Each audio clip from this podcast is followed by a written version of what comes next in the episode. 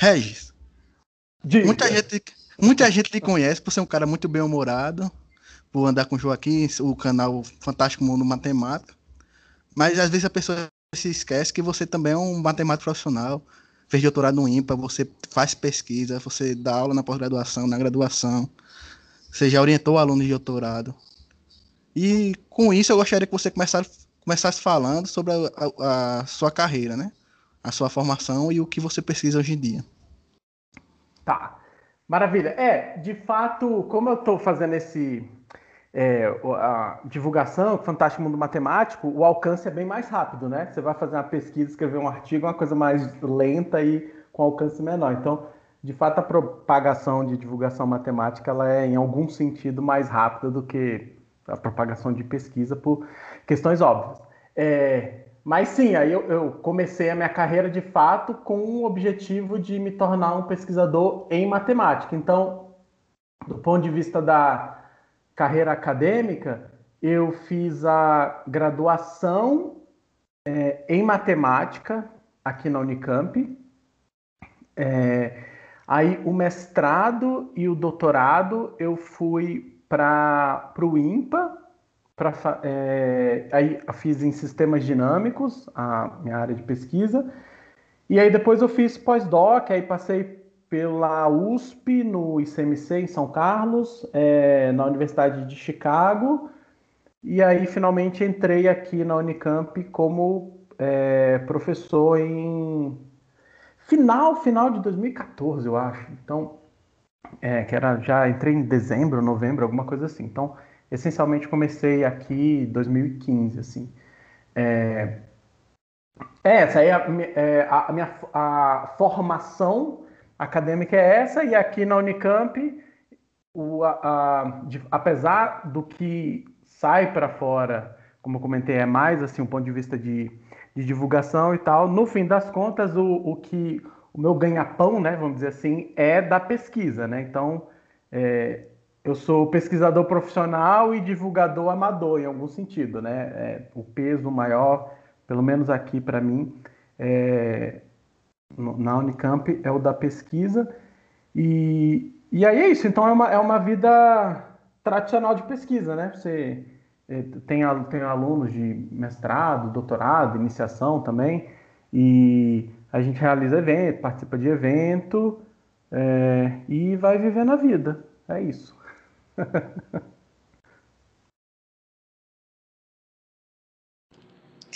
É bastante falado, Regis. E me fala um pouco sobre o seu trabalho de divulgação científica, como começou, porque você decidiu criar um canal de divulgação científica no YouTube. Tá, legal. É, bom, aproveitando que vocês falaram que eu estou livre para falar, eu acho posso só complementar uma coisa com relação à pesquisa acadêmica e tem a ver com divulgação, que é o seguinte: como a gente está falando é, como a gente está aqui nesse podcast, que o objetivo é divulgar a matemática, eu acho que é importante deixar claro que, por exemplo, então, eu, eu narrei muito rapidamente a, a minha trajetória né, acadêmica. Então, em algum sentido, é uma narração de uma trajetória do ponto de vista apenas das, das vitórias, tá certo? E então, para quem é, tiver nos escutando, principalmente o pessoal que é mais novo, assim, é, mas as coisas são cheias de problema, tá certo? Então eu não nasci e quando eu era pequeno, eu, nossa, eu tenho talento para matemática, eu quero fazer matemática. Bom, é, no fim das contas, por que, que eu sou matemático?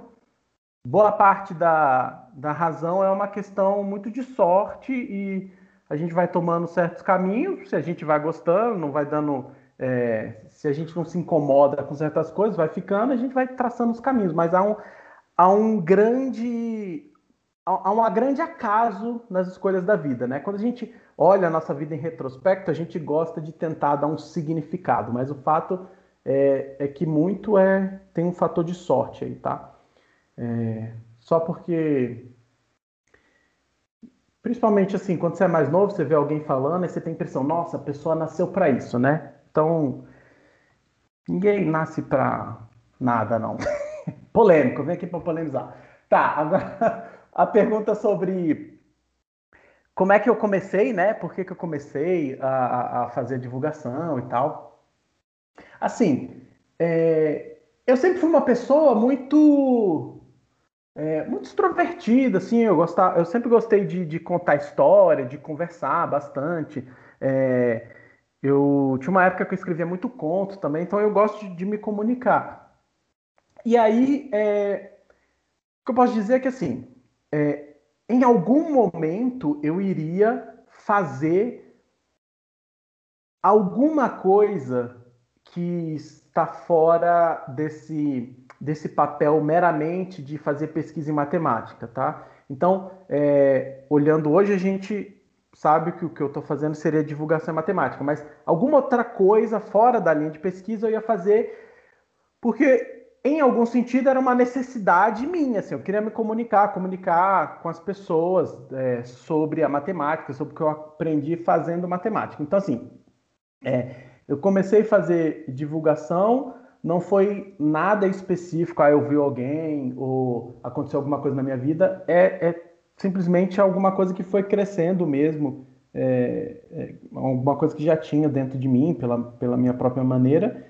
E aí, em um determinado momento, isso aí foi começo de 2018, eu é, decidi que ia abrir um canal no YouTube, né? Eu pensei, ah, quero fazer alguma coisa mais explícita de divulgação, é, porque já dava palestras, assim, falando de matemática, num viés mais de divulgação, mas eu, ah, deixa eu tentar fazer uma coisa um pouco mais organizada, e aí por volta de 2018 fiquei pensando é, o meio, né, por onde fazer, o que fazer, e aí decidi que, ah, vou fazer então pelo, pelo YouTube. Aí eu abri o canal que chama Fantástico Mundo Matemático para divulgar, fazer divulgação de matemática. É, e aí, inclusive eu me lembro que quando eu fui começar os primeiros vídeos, eu fiz questão de evitar os, as divulgações que são feitas bem canônicas, todo mundo vai falar de número, alguma coisa com número, vai calcular não sei o quê. Então, eu sempre evitei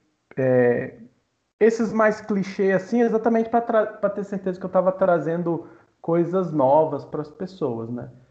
É isso. Perfeito, Roger. É, vamos fugir agora um pouco do que tinha pensado para o podcast já que é pra polemizar, tem que, é melhor pensar ao vivo porque sai mais espontâneo. Mas. Medo. Nada, vai dar tudo certo. É que já tem advogado. Mas. Mas falando agora, é uma, assim, uma das consequências quando você faz divulgação científica, por exemplo, é o que ocorre com a ajuda Jacob, Jacode, que é a Matemania, que é que você acaba virando meio com uma espécie de imã de alunos iniciantes em matemática, sejam os aspirantes a estudantes de matemática, e seja lá os que já estão e que se motivam com o tipo de conteúdo, né? E isso acontece bastante com você, e, e isso melhorou alguma coisa, por exemplo, na forma de você dar aula, porque uma das coisas que a gente que acontece com os professores universitários isso aqui é opinião própria agora, né? É que cria-se um distanciamento entre o professor e o aluno, mesmo com professores mais jovens. E com o passar da idade, é, já está ficando velho, então. então, isso cria um, um, uma espécie de distanciamento e que aparece até que o professor nunca foi aluno, principalmente na universidade, principalmente em lugares mais sérios, assim como são os ambientes de matemática em geral. É, o que o que fazer o canal mudou assim na sua aula? Ou você começou a entender mais os alunos? Aconteceu algo desse tipo com você? É complexa aí a, a sua pergunta. Vou tentar responder da melhor maneira possível. Começando é, pelo finalzinho que você colocou, se mudou. Então, é o seguinte: é, vou dar uma resposta é, meio meio rápida, que pode parecer, é, entre aspas, grosseira, que assim, o canal em si não mudou.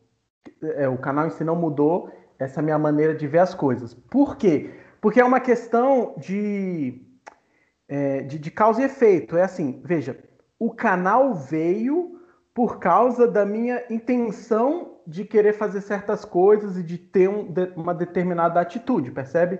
Porque o canal é uma criação minha, o canal não é uma imposição. Talvez se o canal fosse uma imposição de alguém para eu fazer, aí eu falaria, ah, realmente, por causa do canal aconteceu isso e aquilo. Então, o que eu vejo é o canal ele faz parte desse meu processo de, de interação com as pessoas, beleza? Então, assim, no sentido da relação com os alunos, é, tendo o canal ou não, eu acho que isso não iria afetar a maneira que eu vejo os alunos.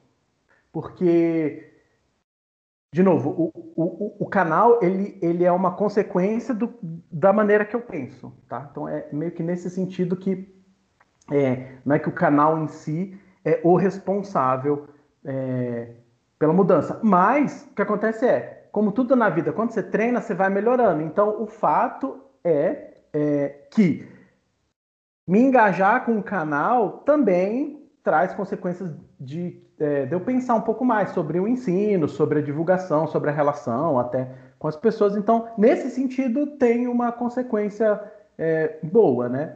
Essas coisas de dar aula, cara, dar aula é uma coisa muito complicada, porque assim, é, é difícil você dar uma aula boa, e eu não sei como que é nos outros lugares, mas, por exemplo, aqui na Unicamp, as aulas, elas essencialmente são rotativas, sabe? Então, por exemplo, eu, eu, eu acho que eu quase nunca repeti matéria. Então, é diferente se você vai dar uma matéria pela primeira vez e se você vai dar a matéria pela quinta vez, né? Se você tivesse matérias que você fica rodando elas de novo, a qualidade naturalmente ia ser muito maior. Então, eu acho que é, essa questão até de qualidade de aula tem outros fatores. Tem fatores maiores aí, tem o tipo de.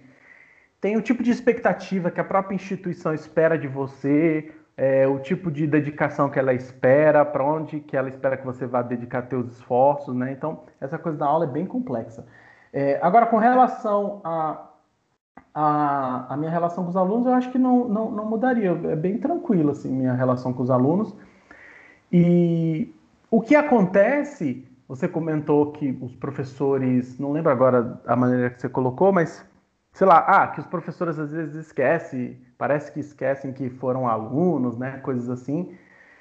Então, isso é super natural, né? Não é uma coisa assim dos professores, a gente esquece, né? Esquecer faz parte, aí a gente esquece do processo que levou a gente Eu a concordo, concordo perfeitamente é, aprender determinadas coisas. Então, é, o fato é que fazendo divulga, a divulgação também me relembra de ficar mais atento a pensar sobre o ensino, é, etc. Então, às vezes o que falta é, é um pouco de uma reflexão interna aí de cada um e, e, e se observar e perceber que a gente é, esquece das coisas. O que, que é esquecer? A gente esquece como que era aprender determinada coisa. Então, assim, é, eu estou dando história da matemática. Vou usar o exemplo é, com o curso é, de história da matemática. Então, esse semestre eu estou dando história da matemática. E aí, digamos, beleza, hoje em dia, todo mundo. Os números é uma coisa bem natural, né? Pega os números naturais, todo mundo, ninguém tem problema. É, os números inteiros, né? É, sei lá, menos 1, menos 2, 10, 100, menos 20, beleza, os números inteiros. É, você vê, mesmo se a pessoa é analfabeta, às vezes ela, ela conhece os números, né? Então, o número, nossa, o número, é, sem entrar em coisa, ah, número complexo, os números reais, mas pensa no número inteiro, é uma coisa bem natural para todo mundo. É, mas percebe, em algum momento na história, as pessoas essencialmente saíram ali do conhecimento dos números que a gente chamaria hoje dos números naturais e, e, a própria concepção de número negativo, o que hoje a gente chama negativo, nossa, foi uma barreira intelectual muito grande pra, a ser passada. Então perceba, vou, eu vou usar esse exemplo para dizer como é que a gente tem que é, lidar com, com o ensino. Eu olho isso e tenho dificuldade de entender qual era a dificuldade das pessoas. Por quê? Porque para mim é tão automático os números, é tão trivial que eu não consigo perceber a dificuldade que as pessoas é, no desenvolvimento histórico do, dos números estavam tendo para entender ah, o que, que é o menos um, o que, que é o menos dois. Beleza. Só que eu olho racionalmente e, beleza, eu sei que teve essa dificuldade. E aí eu preciso entender que as dificuldades acontecem. Não sei se está meio confuso, mas deixa eu tentar traduzir agora isso na, na sala de aula. Cara, quando você vai ensinar alguém, seja sala de aula ou qualquer coisa, você tem que entender que quando o aluno faz uma pergunta que ele não sabe, não entendeu, você pode ter a sensação de que aquilo é fácil, que o que é muito comum, às vezes os professores acham, nossa, a pessoa devia saber. Não, é porque a gente esquece o que a gente aprendeu e a gente vê com nat muito naturalidade certas coisas e aí julga todo, toda a forma dos alunos pensar porque tem algum determinado conceito que o aluno confundiu.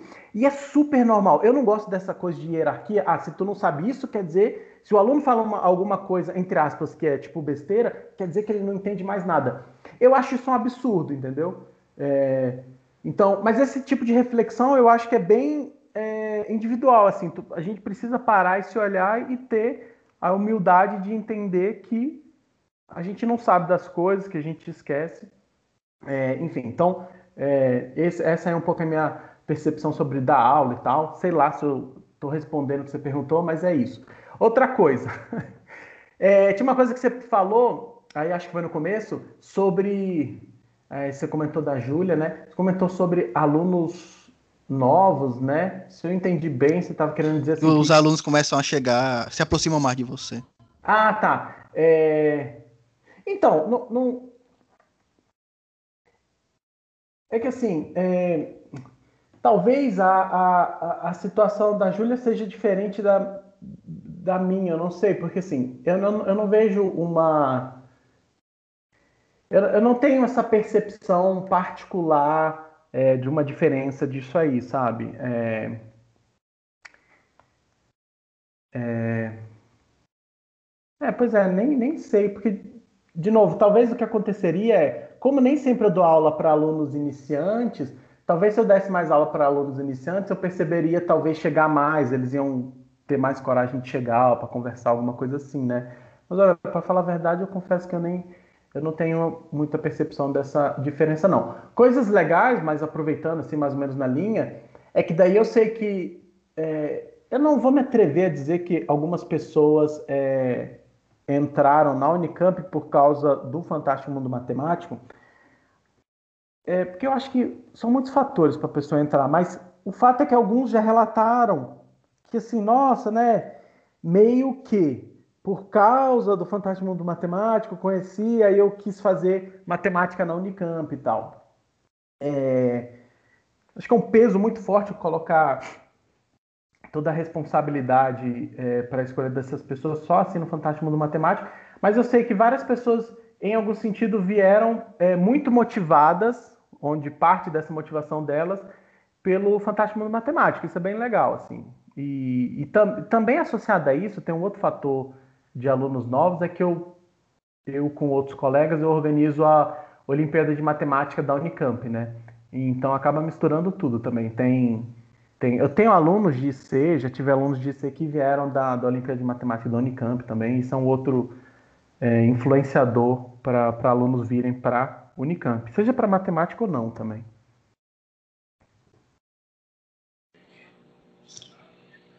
Professor, é, a gente teve no início da pandemia do Covid-19 e já vinha sofrendo muito com as fake news, né? Mas a gente teve um aumento muito grande da fake news, fake news de divulgação científica, né? Quando se falava em ciência, a gente teve muitos médicos que se formaram no YouTube, se especializaram no WhatsApp, e enfim, todo mundo do ciclo da ciência acabou sofrendo ataques. Né? Você sentiu esse tipo de ataque? Você sentiu, vivenciou na pele é, é esse tipo de, de sofrimento que todos nós cientistas passamos agora durante a pandemia do Covid-19? O... Tá, uh, duas, duas direções talvez para sua pergunta. Uma, eu vou colocar assim, é, por exemplo, ataque do ponto de vista do, do Fantástico Mundo Matemático, por exemplo, será que apareceu pessoas lá falando coisas, falando besteiras? É, eu até, se eu não me engano, cheguei a fazer uns vídeos no canal falando de crescimento exponencial, não sei se, se eu cheguei a escrever coronavírus, alguma coisa. Tem, tem uns eu, que eu até coloquei. Não sei se eu cheguei a colocar no thumbnail foto do Bolsonaro. Acho que na época eu botei a foto do, do, do Mandetta. Enfim, de, mas de toda forma, é, então assim, do ponto de vista de, do projeto de divulgação, é, zero ataques, assim, eu não tive nenhum problema, não tive nem, nenhum problema com ninguém. É, por, também uma das razões é que eu não sou muito grande, né? O canal, ele não, não tem o alcance, por exemplo, que tem a Júlia. Então, é, a Júlia, quanto maior você é, mais, é, mais alvo você se torna, né? Como eu ainda, é, como o canal ele não é tão grande, acaba que é um público muito nichado, né?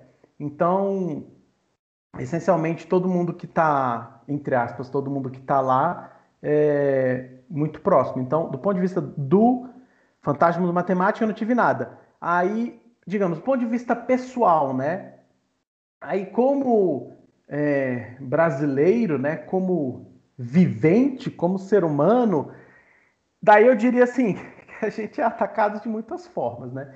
Seja por um esse, esse que você relata, né? Por, por esse por esse menosprezo que se forma em torno da ciência, é, por exemplo, como você relatou, todo mundo o WhatsApp, sei lá, o YouTube formando médicos, né? Cientistas. Então, nesse sentido, sim, porque, inclusive, ah, todo mundo aqui tem grupos de WhatsApp, e aí você vai, essa, vai ver coisas absurdas acontecendo por ali, né? Então, enfim, sem entrar muito em detalhe, porque acho que todo mundo, enfim, todo mundo sabe que tem, tem o pessoal fica compartilhando um monte de besteira.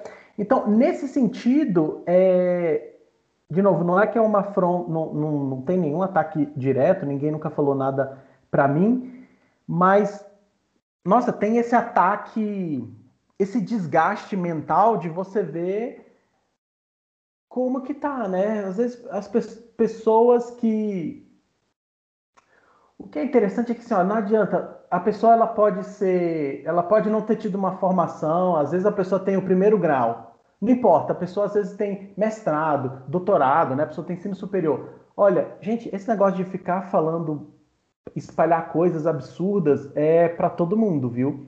Isso é bem assustador. Isso é bem assustador. Então, é, eu colocaria assim que o não um ataque direto, né, mas esse ataque que tá aí, um ataque aí cultural, né, essa cultura que tá é, que a gente está formando, né, que o Brasil, essa, esse tipo de cultura que está se fixando no Brasil, é, é, é bem assustador. Realmente é bem assustador. Eu vi que você gravou um livro, um vídeo sobre, gravou um livro, né? Corta essa parte, Vitor. É, eu, eu, vi que um dos vídeos que você gravou foi sobre a história da matemática e a gente vem comentando aqui há vários episódios a importância das pessoas entenderem história para não reeleger pessoas com o perfil do Bolsonaro, do Trump, enfim. Mas eu acho que nesse vídeo que você falou sobre a história da matemática e muito do que você falou agora há pouco, né? Independente da pessoa saber ler ou não, ela vai saber os números, porque ela vai precisar saber a hora, ela vai precisar saber quanto ela tem de dinheiro, quanto ela vai gastar, enfim. E a gente já discutiu em outros momentos, né, Vitor? Inclusive com o professor Marcelo Viana, o ensino da matemática, qual a diferença, né? Existe um perfil para ensinar matemática da educação básica, do ensino médio, do ensino universitário, e eu acho que o que acabou acontecendo foi as pessoas atropelarem de fato as etapas, né? Não aprenderem bem o determinado assunto, quando deveria, e agora, quando a gente se tornou é, é, frágeis, fragilizados assim, sociedade, falando de sociedade, a gente veio, viu muita gente agindo pelo desespero e não pelo, pelo, pelo saber, né? Eu tenho conhecimento, vou usar o meu conhecimento a favor, não só da minha família, como da, dos meus vizinhos, enfim. Acabou que as pessoas se prenderam a vídeos de YouTube e WhatsApp, como a gente já comentou aqui, para é, defender uma posição política e não para defender uma posição científica. Eu acho que, que foi muito isso. E quando você fala em um dos seus vídeos sobre a história daquilo que você vivencia, meio que você, você toma uma posição muito forte em relação a isso. É aprenda o início, né? Aprenda o que de fato vai te levar mais longe. Porque se faz uma base estrutural grande antes de, de avançar nos assuntos. Eu achei isso muito importante. Mas, enfim, se você quiser comentar, fica à vontade. Se o Vitor quiser cortar também, fica à vontade. Eu quero comentar também. Manda ver aí, Vitor. Não, acho que assim, o, um dos pontos é que o ensino da matemática, não só da matemática, mas o ensino no Brasil, é uma questão já cultural, né? Na verdade, existe um assassinato do, do ensino e que começa um dos maiores fatores que você vê, que não sei se o já deu aula, Renato já deu aula particular, se você dá aula para uma pessoa rica, você dá aula na mesa de jantar. Mas a casa ela vai ter churrasqueira, piscina, vai ter uma praia dentro, mas ela não tem um ambiente de leitura nem estudo. As pessoas estudam dentro do quarto, que é o local de dormir, ou na mesa do jantar, que tem fluxo muito grande de pessoas. E, e eu acho que com isso, a matemática que é, que é estranha a matemática. A matemática ela é algo muito, como diz a aluna, aluno Mônaco, né? A matemática é uma criação humana muito forte. A, até a história da matemática diz isso, né? A, a matemática grega, a geometria grega, ela é baseada em, em você ver, em observações, em negociação de terra, o que é uma terra maior, esse tipo de coisa. Os números surgem para isso. Para ter uma certa noção de igualdade até de quando você vai negociar. Só que por algum motivo histórico, talvez o resto saiba mais do que eu, essa coisa se perdeu com o tempo. E hoje em dia matemática é forma. Por exemplo, hoje a gente ainda vê na escola a prova real. Que é nada mais você vê divisão por 9. E eu, quando era pequeno, a professora só aceitava se eu fizesse uma multiplicação, uma soma, se eu fizesse prova dos 9. Só que aquilo é só um indicador de erro, não de acerto, por exemplo. Só que aí, beleza, a, a, professora que é formada em pedagogia, em geral, às vezes ela não tem a formação que prepare ela para dar aula de matemática. Aí também tem outra história, que é o sucateamento da educação com mais condições de trabalho. Tem locais, até em universidades, às vezes, professores compram giz. Tem professor que, para dar aula no YouTube, tem que pagar do próprio bolso 150 reais no, no pacote para você conseguir fazer uma boa transmissão. E assim por diante. Então, e com de uns tempos para cá, com a, até com, com, o atual governo, que a gente não tem, é impossível não falar, muitas, muitas pós-graduações é, estão sendo afetadas. Hoje a pesquisa também está sendo afetada. Que por muito tempo foi algo que, por alguns anos, eu diria, foi algo que foi bem aceito. Então, assim, o, o, e o projeto parece que é um projeto de destruição mesmo, assim. Vamos emburrecer a, a população e vamos ver no que vai dar. Vai ficar melhor para um grupo de pessoas pequeno. Eu não sei o, o resto quer falar alguma coisa. É, assim, de tudo que vocês falaram, é, nossa, é, é, é, bem complexo, né? É muito difícil. Então, assim, é, sei lá, a gente começou falando um pouco nessa. É, deixa eu ver se consigo relembrar um pouco, mas aí da história da matemática, né? É, talvez eu não vou conseguir comentar tão perfeitamente o que vocês colocaram, mas então vou tentar só fazer algumas colocações relativas ao que vocês trouxeram. Sobre a história da matemática, é, uma coisa que é legal você estudar a história da matemática é que ela, e ela te tira, ela te torna uma pessoa menos ingênua, né? E o que, que eu quero dizer com menos ingênua? Lembra que quando eu falei aqui da minha trajetória, é, da minha trajetória acadêmica, depois eu questão de voltar para falar, para falar, ó, oh, gente, eu não nasci assim, eu quero fazer matemática, porque toda vez que a gente vai contar uma história, a gente conta é, as coisas sempre muito bonitinhas, né? Mas pensando a história de um ponto de vista, não essa história que a pessoa pega e conta como ela quer, só vai contar as vitórias, mas é, estudar a história de uma maneira um pouco mais organizada, então falando aqui a história da matemática, o que, que é legal? O que, que, que eu quero dizer com ela tira a sua ingenuidade? Você vai ver, no fim das contas, uma luta é, de pessoas tentando entender. Eu citei aqui o, o, o menos um, mas a todo instante, é, falar um outro conceito que é muito próximo do que talvez muitas pessoas é, mais, mais familiar também a, a, aos estudantes, principalmente. Função. Ah, hoje em dia a gente pega função, faz função, mexe com função, mas assim, até a palavra função, o que é função? Se você for olhar como é que a função foi se desenvolvendo, olha, isso não é do dia para a noite, isso leva muitos séculos. As pessoas, o que a gente entende hoje por função é absolutamente diferente do que as pessoas entendiam há muito tempo atrás. É, tá, e aí, qual é a lição que você tira ao estudar a história? Você tem que perceber essa, essa luta constante, né? Inclusive, você percebe que a matemática é mais mundana do que parece você vê claramente é, essa construção, essa construção humana. E que hoje em dia, né, é que a gente. É, o mundo é bem, é bem antigo e a gente vive há pouco tempo nele, né? Então, particularmente nós que estamos vivos nesse momento, nós vivemos uma época de que seria uma época aí de, de formalismo, tá? Da matemática. É, então, isso talvez inclua, talvez dê essa visão da matemática como algo muito, muito endeusado, assim, parece que ela é tudo muito fechadinha, mas o que eu acho bacana de você estudar a história da matemática e ver é o seguinte, essa visão muito estruturada da matemática é uma coisa muito mais recente. A matemática mesmo é uma bagunça. O desenvolvimento da, da matemática é uma bagunça. Inclusive, a, a os relatos tradicionais, eles costumam tentar deixar as coisas muito encaixadinhas e tal, mas a coisa é bem mais bagunçada do que, do que a gente imagina. É, então, a gente parar para refletir sobre como são as coisas, eu acho que isso é interessante. O que, que isso tem a ver com, com. Até trazendo aqui para o contexto que vocês trouxeram. Gente, é o seguinte: há problema, o ser humano ele tem problema com, sei lá, com corrupção, com fazer coisa errada o, o tempo todo. Então, assim, a gente tem que tentar ser menos trouxa e não ficar e tirar lições. É, e aí aqui eu não vou, não gosto do pessoal que fala, ah, vai estudar história.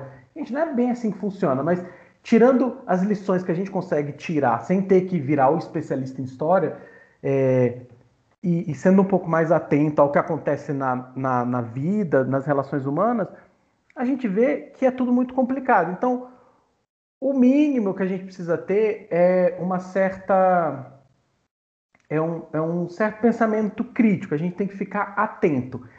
Mas é super complexo isso também, porque o que é ter um pensamento crítico, ficar atento ao tipo de informação?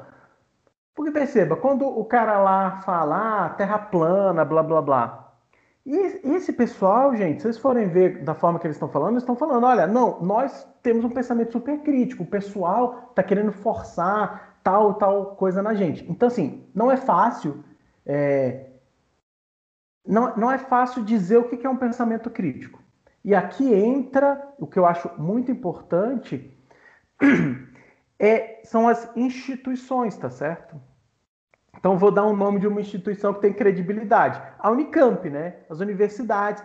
O, que, o problema é quando as coisas começam a ficar desacreditadas. E aí a gente começa a formar pessoas via WhatsApp, via, via YouTube. Então, acho que o, o grande problema é, é isso, né? Essa cultura que se gerou que você pode questionar tudo. Questionar tudo num sentido de que, olha, os cientistas falaram não sei o quê. Você pode falar, não, eu vi no YouTube que acontece não sei o quê. Pô, já me ofereceram que era para tomar remédio de não sei o quê, que era bom para te proteger contra o coronavírus, sabe, gente? É, de onde, assim, de, de, onde a pessoa tirou, tirou isso, sabe? É, e a pessoa vai falar, não, é um pesquisador tal de não sei o quê. Por quê? Porque é assim que chega a informação para a pessoa, né? Chega num texto, assim, sem referência, sem nada. É, é, não sei quem de não sei onde falou. É, então, o que acontece é, o que a gente tem que ver é, a história da humanidade ela, ela é permeada por lutas de todo tipo. E aí, realmente, saber o que é certo, o que é errado, imagina que eu vou para um outro planeta, né? Fui para um outro planeta e eu não sei nada de nada. Como é que eu vou é, meio que me apoiar no que acreditar? Eu não, eu não tenho tempo de ler a história do planeta, de estudar a ciência do, do planeta, entende? Como é que, em que, como que eu vou é, mais ou menos acreditar no que eu posso acreditar? E aí, a gente tem que se apoiar em instituições que, que, tem, que gozam de credibilidade comprovada, né? E que, que tem esse processo. E como um todo, a ciência ela é feita disso, né? A ciência ela não proclama que ela é a dona da verdade. A ciência ela fala o seguinte: veja, a gente está tentando entender, aí vai ter erro, a gente vai tentar entender de novo. Então a gente confia num processo desse e não num processo de quem fala, olha, é isso e não sei o quê. É, então desacreditar a ciência, desacreditar as instituições é um preço que a gente paga para voltando lá quando eu falei sobre ataques, né? nunca recebi ataque diretamente, mas são esses ataques quando me oferecem um remédio aleatório aí porque a pessoa viu, dói, né? Assim, dói. Todo tipo de coisas absurdas que rola, que rola. E, e, e é difícil, né? É difícil porque eu acho que o que está por trás é você desacreditar certas instituições. Esse é o problema. Se você for ver, vocês estavam falando aí de governo, gente, a todo instante você quer desacreditar todas as instituições. Olha, para um plano de destruição isso é excelente, né? Não tem mais nada de nada, ninguém entende mais nada, não tem ninguém que possa falar é assim, é assado, e todo mundo, e aí basta você se informar pelo, pelo YouTube. É, vocês tinham comentado sobre, sobre educação, né? É... Então, já não lembro exatamente como que vocês colocaram, mas só soltando umas palavrinhas aqui. A minha observação é: não sei, não sei o que, eu não sei nada. é, é muito complexo a, a situação do ensino, né? Porque passa por muitos fatores aí. É, passa por pela formação dos professores, passa pela valorização dos professores, né? É, a, a, escola, né? Como é que é uma escola? Como é que é a escola média do Brasil assim?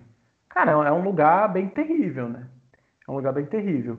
E e aí quando vocês comentaram, ah, se você der aula, for dar aula particular para alguém, é, o ambiente que a pessoa está inserida, né? É, é, diferente. Olha, um, um um exemplo bem, bem bobo. Eu sou de classe média, minha família é de classe média, então eu tive sempre zero problema de. Né, eu nunca pensei assim, ah, vou ficar, vou, vou ficar na rua e tal, assim, eu sei que né, não, não vou passar fome. Mas mesmo assim, olha só, eu me lembro, isso é uma coisa, é, sei lá, mais ou menos marcante, porque assim, ó, no fim das contas, como eu saí de casa para estudar, meio que minha família me dava um dinheiro ali para pagar aluguel, mas no fim das contas, cara, eu era, era um estudante bem tradicional. Eu não, eu não tinha eu não tinha dinheiro sobrando, sabe? Então eu vivia como vivem os estudantes meio padrão, sabe? Você come meio mal, né? Não é, ainda mais naquele momento que eu estou ali me dedicando aos estudos, então é, eu sou entre aspas meio pobre, assim, sabe? E eu me lembro que à medida que eu fui aí fazendo mestrado, doutorado, e aí eu, eu fui, fui recebendo um pouco mais, eu me lembro, eu, talvez eu estivesse no pós-doutorado ou já perto do pós-doutorado, eu me lembro que em algum momento eu falei. É, é, é uma sensação muito interessante. Quando eu tinha algum dinheiro guardado, que eu falei assim: nossa, tipo assim, eu posso ir num evento e imagina assim, ó, eu, vou, eu vou no evento no, no, no, Rio, né? Aí, suponho que eu não moro no Rio, aí eu vou no evento no Rio, aí eu penso, puxa, eu sei que se der algum problema, chegar lá eles não têm a minha inscrição, o, hotel deu problema, eu sei que eu poderia pelo menos pagar algum hotel para passar a noite, sabe? Alguma coisa assim.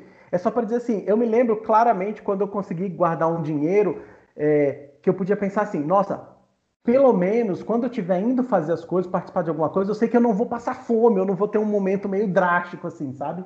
Isso é só para ilustrar é, a importância de tu ter essa segurança, né? Seja uma segurança financeira, essa segurança social, isso é muito importante. E aqui que entra, as pessoas desconhecem o trabalho, é, cara, fantástico de alguns órgãos públicos. Para quem estiver ouvindo a gente, vou dar o exemplo da Unicamp, né? Hoje em dia as universidades que sofrem tantos ataques, por exemplo, a Unicamp, ela tem o, a moradia da Unicamp. Então você tem, é, se você tiver, se você tiver, olha, se você tem bastante dificuldade financeira, eu tenho certeza que você vai conseguir apoio é, na Unicamp, sabe? A Unicamp dá bastante apoio. Você vai conseguir moradia, bolsa trabalho, você vai conseguir viver na, na Unicamp. Claro, é, nada é perfeito, mas é, é excelente, sabe? Você, você, a Unicamp consegue dar oportunidades a pessoas que, se não tivessem esse apoio, simplesmente não conseguiriam estar na Unicamp, né?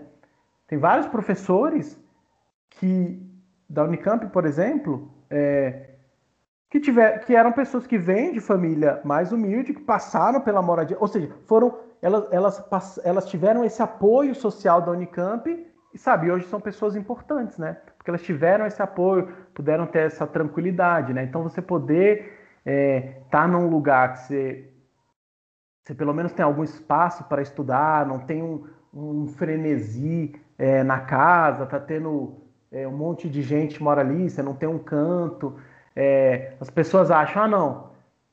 Ah, todo mundo tem a mesma oportunidade. O cara está sentado aqui estudando, cheio de gente passando, falando, aí alguém está gritando, e um outro está sentado lá, tranquilo, isolado, não tem um barulho nenhum. É, é, óbvio, é óbvio que é diferente, né? É óbvio que é diferente. Então, é, para quem estiver ouvindo, saber que o, o quão fantástico são instituições como, por exemplo, as universidades, como, como a Unicamp. E o problema é que, assim, é, os políticos, né, esse tipo de investimento, um investimento, por exemplo, como na, na Unicamp, esses investimentos de verdade a longo prazo, é, eles não são tão. Eles não costumam ser tão visíveis a curto prazo, né? Então, é, Bom, então tá, tá, tá aí, tá aí um, um dos grandes problemas, né? Você, você vira jogo de. de, de você, você fica colocado aí num jogo político é, e é difícil você lutar um pouco contra isso, né? Então, assim, é sempre mais fácil fazer uma coisa mais sensacionalista, né? As pessoas querem coisas. É, né? Quanto mais sensacionalista, cara, mais, mais audiência você tem. Então é, você explicar como funciona a ciência, você explicar como que é a Unicamp, ah, o pessoal vai achar mais chato do que você chegar e falar, por exemplo, que está todo mundo fumando maconha, que é, tem plantação de maconha. Cara, isso vai viralizar se tu fala uma coisa dessa, né? Qualquer coisa nesse estilo, isso vai viralizar. Agora, se você vai fazer um vídeo, vai explicar como que é, por exemplo, eu estava relatando aqui os auxílios que a Unicamp dá, todo tipo de, de, de fomento e a diversidade cultural que você tem dentro das universidades, ah, tá, tchau, né? Ninguém. O pessoal não, não vai ouvir tanto quanto se você, sei lá, falar que tem plantação de maconha, né? Oh. Enfim, temos um problema aí é, muito complexo que, sinceramente, não, não, tenho, não tenho respostas para dar. Beleza. É, é, só tem um adendo, acho que da, da segunda resposta. É a questão do a questão do se o aluno erra, né? Tipo, ninguém tem paciência. Um dos casos mais clássicos é o do Albert Einstein, né? Que é o talvez seja o cientista mais famoso da história, perto do Newton. Que ele tinha, ele, ele, apesar de ser um aluno brilhante, ele tinha certas noções erradas, né? E decidiram dar uma bolsa de doutorado, uma bolsa de pesquisa a ele, apesar disso, porque acharam que, ah, vamos lá, apesar dele ter algumas noções meio bobas de certas coisas, ele tem talento. E outro caso é assim a questão dos que parece que é disjunto, né? Você ser cientista e você ter uma, bo uma, uma boa visão do mundo. Não tem, parece que mora em lugares diferentes do cérebro, né? O caso mais clássico é o do outro físico mais famoso da história, que é o Isaac Newton. Que o Isaac Newton, na mesma época que ele era muito brilhante, ele tinha umas noções muito, muito bizonhas, assim, sobre cristianismo. Ele tinha uns ensaios meio malucos, assim, que durante séculos foram escondidos, assim, só veio Acho que no século XX, 20 que vieram à tona esses escritos. E só dando continuidade, mudando um pouco o assunto, é, a gente sabe que você é casado com, com a Anne Bronson, também é uma cientista, que está convidada para o Papo de Exatas, quando ela quiser. Então, deixa eu só fazer um comentário rápido. Uma dessas pessoas que, que foi sustentada e, e de outra forma não conseguiria é, estudar, se não fosse, por exemplo, o auxílio, a intermediação, por exemplo, da Unicamp, a Anne. ela vem de família humilde, ela, ela morou o tempo todo na moradia da Unicamp. E tinha é, é, né, bolsa auxílio, bolsa, bolsa estudo, bolsa, bolsa trabalho. É, olha, é, é graças a esse tipo de ação que a Anne é hoje professora na Unicamp, entendeu? É. E só outra adenda, estou empolgando já, mas tudo bem. É que hoje a gente vive a época do, das histórias de sucesso, né? Aparece um cara, qualquer pessoa no Instagram e diz que eu faço isso e aquilo outro. É, constelação familiar, é, tudo quântico, tudo é quântico. E agora com neurociência mudou, né? Agora tá indo para neurociência. Tudo é alguma coisa neural, né? neuro não sei o que. Aprenda inglês a partir da neurociência, coisa desse tipo. Tem até um canal muito bom que é da Gabriela Bailas, que é Física e Afins, que ela, assim, ela aborda bastante esse tema. Todo mundo deveria ouvir. E dando sequência nisso, eu gostaria de saber se. Porque os seus vídeos são muito bem-humorados, né? Você, o Joaquim. E você é uma pessoa muito bem-humorada. Inclusive, deveria cantar no final do episódio. Só fica a dica. Mas. mas. Só para não perder a ideia. É como foi a. a o, com relação aos outros professores, né? Porque a gente sabe que a gente vive no mundo matemático, no mundo científico, existe todo tipo de opinião. É, os professores receberam bem quando você tentou fazer é, uma divulgação de matemática. Você fala de matemática séria, muitas coisas que estão no dia a dia, mas de uma forma muito bem humorada. Muita gente, vocês, é, existe algum tipo de represália, mesmo que pequena, de alguns outros professores? Ou alguma crítica, assim, alguém que não gostou, que criticou, foi no YouTube criticar? é perigosa aqui a pergunta, perguntas polêmicas. É... Deixa eu tentar dar uma resposta é, é, educada. É que assim, ó, a gente também precisa entender o seguinte: qual o, o, o o que se espera da gente, né? Então, por exemplo, eu, eu tenho um emprego, né? O emprego espera alguma coisa de mim. Então, assim, é... beleza, mas quem que me emprega? Quem me emprega é a, a, a, Unicamp. Por outro lado, a Unicamp é uma coisa meio global.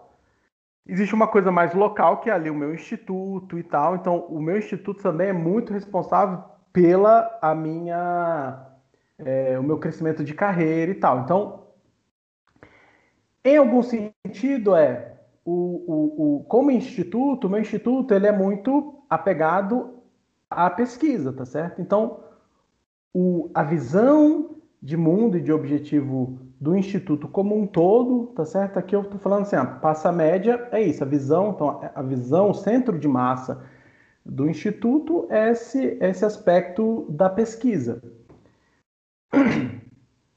É diferente se fosse um instituto voltado à educação, vamos fazer divulgação. Então, dito isso, isso significa que não é esperado que eu faça tantas outras atividades que, que não sejam tão correlacionadas com o que se espera de mim. Então, isso seria uma visão mais é, local do instituto, que ele, ela difere um pouco da visão global da Unicamp. A Unicamp como um todo, olhando o centro de massa da Unicamp, ela é muito mais, ela é muito mais aberta é, para o seu papel social, da importância da, da, da, divulgação, da importância de cursos de extensão. Então, é, a Unicamp faz uma série e tem tomado uma série de medidas para fortalecer é, extensão, ensino, tudo isso. É, então tem esse aspecto do, do que se espera, né? Então, é, mas só para deixar claro, apesar de ter falado assim, né? É, nunca, eu nunca sofri nenhum ataque direto do meu instituto. Inclusive, assim, posso dizer que é, há um apoio porque, veja, não, não, há um, não é um problema de uma maneira. Aí aqui problema eu estou querendo, para ficar um pouco mais claro, não é um problema de forma direta, tá? Ou seja, não chegam diretamente a mim e falam, ó, oh, não faz isso ou não faz aquilo. Então, nesse sentido, há um apoio, né? Você, você é, não barrar ativamente, também, eu, eu para mim, já é considerado um, um, apoio suficiente. E aí tem isso, tem, tem as visões de mundo, tem as visões de objetivo. Fazer a divulgação, eu faço, uma das razões que eu faço é porque eu gosto, né? Eu não consigo me dedicar mais por, por uma questão de tempo também, e aí por isso, né? Porque tem, espera-se outras coisas, é, e também eu, te, eu gosto de outras coisas também, e por isso que eu tô, por isso que eu faço pesquisa, e tenho os alunos de, de mestrado, doutorado. É, então, então é isso. O que eu acho é... Tá, mas agora é o seguinte, ó, antes de começar, então eu tinha eu eu tinha muita clareza que é, muitas pessoas não iriam gostar. Então, olha, zero problema com isso. Porque eu entendo que faz parte do jogo, né? Eu entendo que algumas pessoas vão achar mais legal isso ou mais legal aquilo é, acham que deve ser feito, acham que não deve ser feito. Então, olha, 100% natural. Por isso que eu digo, desde que não venha diretamente, é, isso pode ser feito de outras formas, né? Mas pelo menos não diretamente é, com, é, né, barrando, impondo, não pode fazer isso, não pode fazer aquilo. É, é algum sentido de apoio. Tanto é, tanto, eu tanto fui cauteloso que eu sei que não agradaria muitas pessoas no início, que as primeiras gravações eu gravava em casa e deixava claro que eu fazia as coisas no final de semana, tá? Porque eu sei que eu ainda precisava conquistar algum, algum respaldo da, da minha própria comunidade. Inicialmente, um pouco uma comunidade mais local ali. É, aí depois foi tomando alguma proporção. A, a própria, a, o próprio interesse da Unicamp ajudou bastante. E aí eu, bom, agora me sinto confortável em levar isso de fato para a Unicamp. Então, eu gravo na minha sala, eu já gravei em outros lugares, já usei o laboratório de ensino de matemática da Unicamp. Então, hoje em dia a situação é muito mais confortável, até porque o fato é, é independente dos institutos, dos lugares, o fato é que vai vir, se você não se adaptar, vai vir por cima. O que, que eu quero dizer por cima é será imposto uma maior é, abertura das, dos institutos, dos departamentos para esse tipo de ação, sabe? De divulgar, de, de, de fazer extensão. Isso vai chegar. É, eu digo com relação à Unicamp, ela vai chegar, por exemplo, e vai ser imposta a todo mundo, goste ou não, porque algumas coisas vão mudar sobre é, o currículo dos alunos, ter coisas de extensão, blá blá blá. Então você vê, certas coisas vão vão ser colocadas e aí cada um vai se adaptar de certa forma. É, quem quiser lutar contra, aí eu acho que acaba saindo perdendo. Quem tiver visão vai tentar se adaptar. Algumas, algumas instituições são um pouco mais ligadas e, e se adaptam mais rápido. É, algumas instituições se adaptam a essas coisas de divulgação, são mais espertas, veem que, que aí é, um, é, é algo que é importante se investir. Então, beleza, nesse sentido, é, é, mais ou menos essas, essas minhas observações. Ah, o que eu ia, o que eu comecei a falar, acho que eu não terminei. Então, assim, ó, antes de começar, eu fiquei um bom tempo pensando. Algumas coisas que eu, que eu, que eu aprendi, eu acho, uma coisa que eu fui ficando bom com ao longo da minha vida. não sei como as pessoas vão interpretar isso, mas eu fui aprendendo a não ligar para coi as coisas, tá? que, que eu quero dizer com isso? Eu vou dar um exemplo específico com relação a, a fazer a divulgação. Para mim, eu já tinha muita clareza e estava de peito aberto para receber pancada, que é, cara, eu estava pronto para receber os, os haters. É, acho que no fim das contas eles nunca vieram, porque eu acho que, enfim, isso, isso na verdade eu vejo um pouco como negativo, porque isso quer dizer que o canal ainda está muito preso num nicho muito específico, né? Ele não sai. É... Então, assim, eu pensei, cara, tô pronto, porque vai vir hater, vai. E aí você tem que entender. Eu acho, tão, eu acho interessante porque é, vendo às vezes outras pessoas conversando, sabe, pessoas grandes, que às vezes pessoas que têm até milhões de inscritos, cara, as pessoas se abalam por comentários, por um comentário, por uma coisa assim.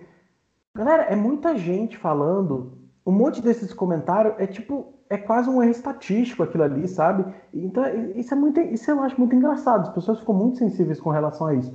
Mas de toda forma, eu me lembro que eu tinha muita clareza. Falei, beleza, ó, vai ter esquema de hater, vão falar um monte de coisa, bola para frente. E eu também tinha. Tava de peito aberto porque eu sabia que ia desagradar muitas pessoas.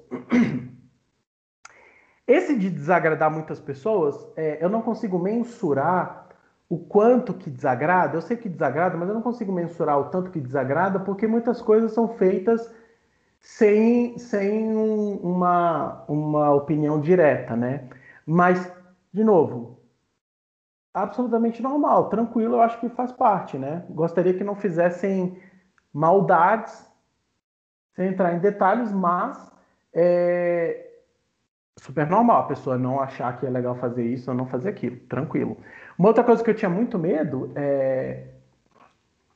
Eu não sei se o pessoal conhece o, o Joaquim, mas aí dá uma olhada lá no, no, no meu canal, procura Fantástico Mundo Matemático no YouTube.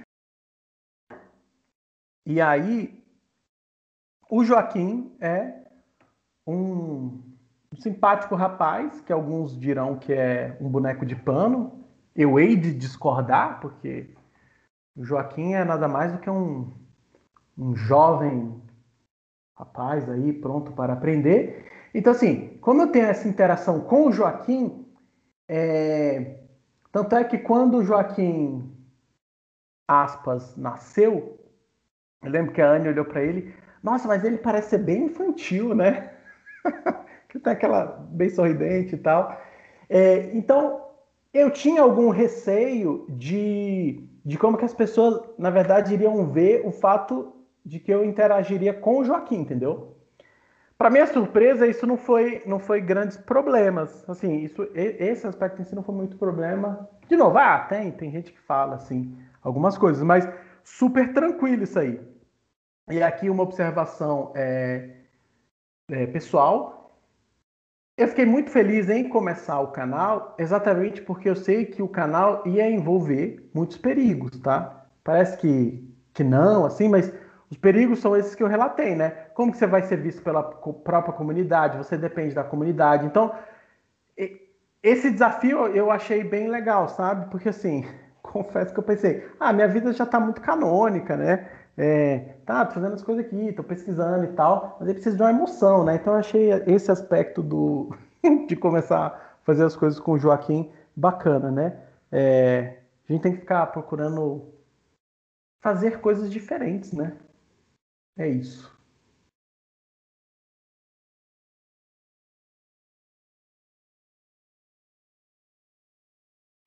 Muito bacana, muito legal a energia que foi gravar esse podcast. E mais uma vez eu quero agradecer, professor, pelo, por ter aceito o convite de gravar esse, esse episódio junto com a gente. Eu gostaria que você pudesse deixar uma mensagem final aos nossos ouvintes do porquê continuar. Hoje eu li uma matéria bem interessante sobre a continuidade dos alunos, dos estudantes, né? Na educação superior no Brasil, agora durante a pandemia, e o Brasil já forma cerca de 21% somente dos jovens entre 25 e 34 anos. E agora o esperado com a pandemia é que esse, essa porcentagem caia ainda mais, porque várias pessoas não têm acesso à internet, não têm acesso ao computador, enfim, não tem como de verdade se manter na, na universidade, na faculdade. E eu acho que hoje a gente precisa fo focar muito mais no não desista do que no é, isso vai passar, né? Porque isso vai passar, é normal, mas a gente precisa realmente se agarrar a alguma coisa. Então, se você pudesse deixar uma mensagem aos nossos ouvintes por que não desistir, a gente ficaria bem feliz. ah, tá, interessante. É, esse do não desista, achei legal você trazer isso aí. Do não desista, é... realmente, é... A, a minha sugestão é o seguinte: um problema. É... Ah, vou até retomar quando eu falei uma parte. Olha, ao, ao, ao longo do tempo eu vou aprendendo a, a não ligar, né, para certas coisas. É, a vida é muito frenética, gente. Aí você está sempre vivendo pro amanhã, né? Você é, tá sempre, olha, vai acontecer alguma coisa, você vai fazer não sei o quê. É importante, e isso exige um, exige um treino, é importante que as pessoas parem, reflitam o que, que você quer para sua vida, sabe? Tente viver. É claro, a gente tem que se preparar para o futuro, mas olha só, é fundamental que você pare e pense na sua vida agora.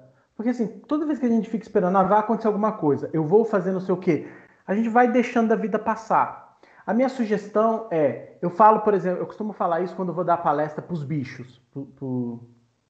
Eu acho que essa, essa gíria de bicho é mais em São Paulo, pelo menos eu lembro quando eu vim para São Paulo, descobri aqui. Para os calouros, né? Não sei se já está no Brasil todo isso aí, mas enfim. É, para os calouros, né? Quando estão entrando na universidade, é que é o seguinte: olha, lembra quando você entrou na universidade, você, é, aí você põe Bom, tirando aí o pessoal, infelizmente, agora a turma coronavírus, que o pessoal não, tá, não pôde ir pela universidade, mas de toda forma, abstraindo aqui, é, daí o que eu falo é: olha, quando você está entrando ali na universidade, cara, você vai olhando, você olha as pessoas, aí você olha o prédio, você olha os professores, você está maravilhado com tudo, né? Porque tudo, tudo é novo para você. E aí é que tá, isso a gente vai se, isso vai se perdendo com o tempo. Então, a minha sugestão é a gente praticar, olhar as coisas do dia a dia, olhar a nossa vida com esse mesmo sentimento de coisas novas. É, quando a gente. Isso não é fácil, por isso que eu digo: olha, gente, isso exige um treino, mas acho que é fundamental para você ter uma vida, é, sabe, mais enriquecedora, uma vida mais tranquila, você parar de se preocupar, de se comparar. De novo, é claro, você vai precisar fazer uma coisa, ter que precisar um emprego, não sei o quê. Existem competições, as coisas estão aí. É, não quero, não é para as pessoas fugirem da realidade, mas assim, é importante você parar para se maravilhar com o teu momento ali. Porque eu faço divulgação um dos objetivos de fazer a divulgação de matemática é que eu gostaria de passar para as pessoas uma maneira de ver a matemática que é perdida no curso tradicional. E que maneira é essa? É a gente aprender a se maravilhar com o que a gente está fazendo, né? Então, assim, quando você está tentando resolver um exercício, vou dar um exemplo pontual, você está tentando resolver um exercício de matemática. Sabe, ao invés de você ficar frustrado que você não consegue, é, torna aquilo um momento de aprendizado, um momento ali de luta, que você tá. Ah, nem sempre você vai conseguir, isso faz parte do jogo, mas quando você consegue, é, aproveita aquele momento. Então, assim, toma tudo como um grande aprendizado, toma tudo na tua vida o tempo todo como essa sensação de estar tá entrando na universidade com aquele olhar é, maravilhado, de tá, ter a sensação do novo, né? A matemática, em teoria, a gente devia estar tá constantemente tendo essa sensação do novo. Uma das coisas que eu, te, que eu defendo assim, é a gente trazer essas sensações da matemática também para a nossa vida. Perceba que é, é, algo complexo, porque, primeiro, a gente precisa primeiro trabalhar elas na matemática, que elas acabam não ocorrendo na, na formação tradicional, e depois disso eu ainda quero que a gente traga ela para a nossa vida. Mas, enfim, para não me alongar muito, é, a minha sugestão é a questão de às vezes essa questão de não de desistir é, é o seguinte, a gente precisa se olhar, tomar cuidado com o tipo de comparação. Porque quando você quer comparar, a gente para qualquer coisa, vai ter alguém que você vai falar, nossa, aquela pessoa tá melhor, não sei o quê. É, ah, o gramado do vizinho é mais verde. E não se enganam, não se enganem. Isso eu falo para os alunos, eu comento, mas é uma coisa difícil das pessoas entenderem, porque também exige uma certa é, experiência, uma certa é, percepção das coisas. Mas olha só, gente, é o seguinte, cara, todo mundo tem muitos problemas, todo mundo tem muitas frustrações. Então, às vezes você vê, não se engane, você vê lá o Terence Tal. Galera, o Terence Tal tem os seus demônios. Eu não tenho nem dúvida disso, que o cara às vezes vai parar, vai se questionar o que, que ele está fazendo da vida dele, será que é isso? Então, assim, isso é inerente a todo mundo. Então, assim, não adianta você querer ficar olhando, querer se comparar. Claro, não estou dizendo, novamente, para ninguém se abstrair da realidade, mas assim, tenta olhar mais para a tua vida e tentar aproveitar o momento e viver a tua vida de uma maneira mais intensa, sabe? Assim, eu sempre. Eu, isso, isso foi uma coisa que, em algum sentido, eu sempre tentei levar muito na minha vida. Cara, viver ali a tua vida intensamente naquele momento. Não fica esperando, ah, vai acontecer isso, ah, não sei o quê. Resumindo, vamos parar de ser trouxa. Agradecemos a todos que ouviram mais um episódio do Papo de Exatas. Nos siga nas redes sociais, arroba Papo de Exatas. Até mais!